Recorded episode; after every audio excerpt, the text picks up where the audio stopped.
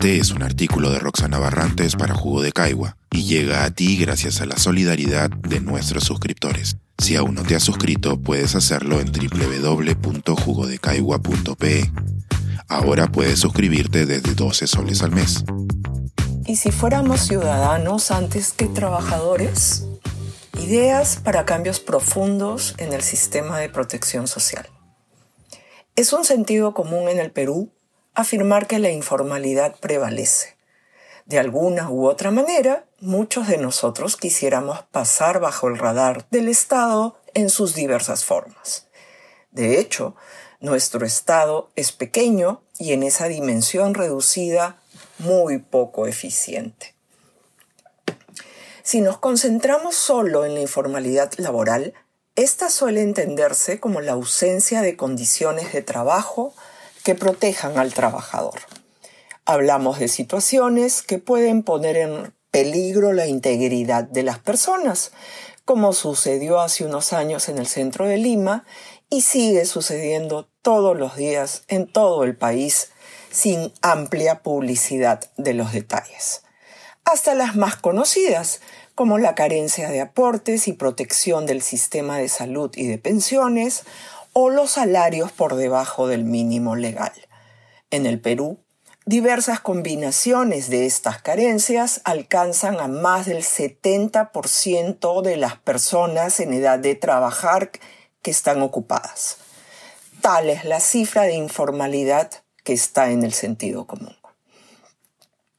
También suele asociarse a la informalidad laboral con las micro y pequeñas empresas, cuando lo cierto es que las combinaciones de tamaño de empresa y contratación informal son más bien un amplio tono de grises antes que un dicotómico blanco o negro.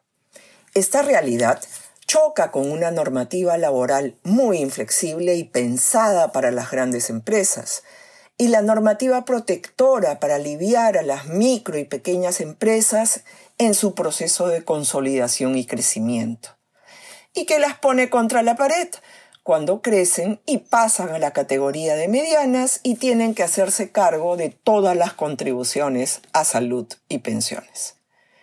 En esa línea, comparto las reflexiones del economista mexicano Santiago Levy, quien viene pensando y proponiendo maneras de mejorar los sistemas de protección social al mismo tiempo que se mejoran los índices de formalidad en el empleo. ¿La cuadratura del círculo? No, de ninguna manera. Hace unas semanas, en el Congreso de la Asociación Peruana de Economía, tuvimos el privilegio de escuchar a Santiago Levy. Allí hizo énfasis en una realidad que solemos tapar solo una absoluta minoría de ciudadanos pasa toda su vida laboral en la formalidad tal como se entiende ahora. Esa absoluta minoría siempre tiene protección de salud y aporta por 30 o 35 años al sistema de pensiones.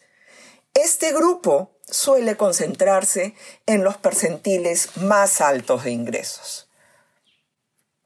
Sin embargo, para la gran mayoría de personas, las trayectorias laborales comprenden años en la formalidad y otros años en la informalidad.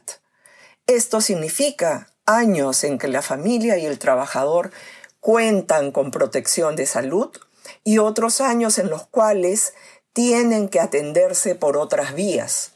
Asimismo, años que se aporta a AFP y posiblemente más años en los que no, dificultando alcanzar niveles dignos de pensiones. Levy usó una figura muy gráfica. Es como si compraras un seguro de salud que solo vale y te da cobertura si te enfermas el lunes o el jueves o el sábado. El resto de días, no.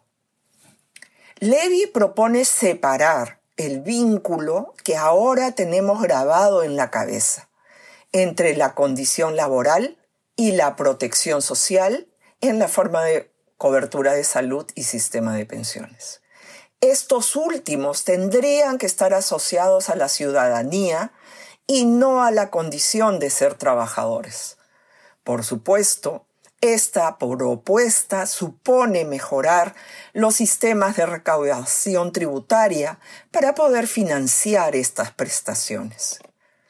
Hasta ahora seguimos pensando que una mejor fiscalización laboral y el crecimiento económico serán suficientes para otorgar condiciones dignas de trabajo, salud y pensiones a la población.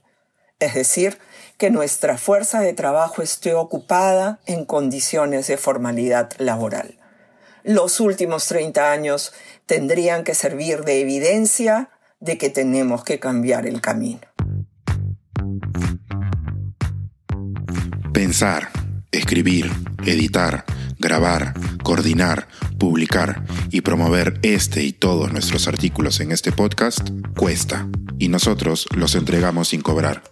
Contribuye en www.jugodecaigua.pe barra suscríbete y de paso espía como suscriptor nuestras reuniones editoriales.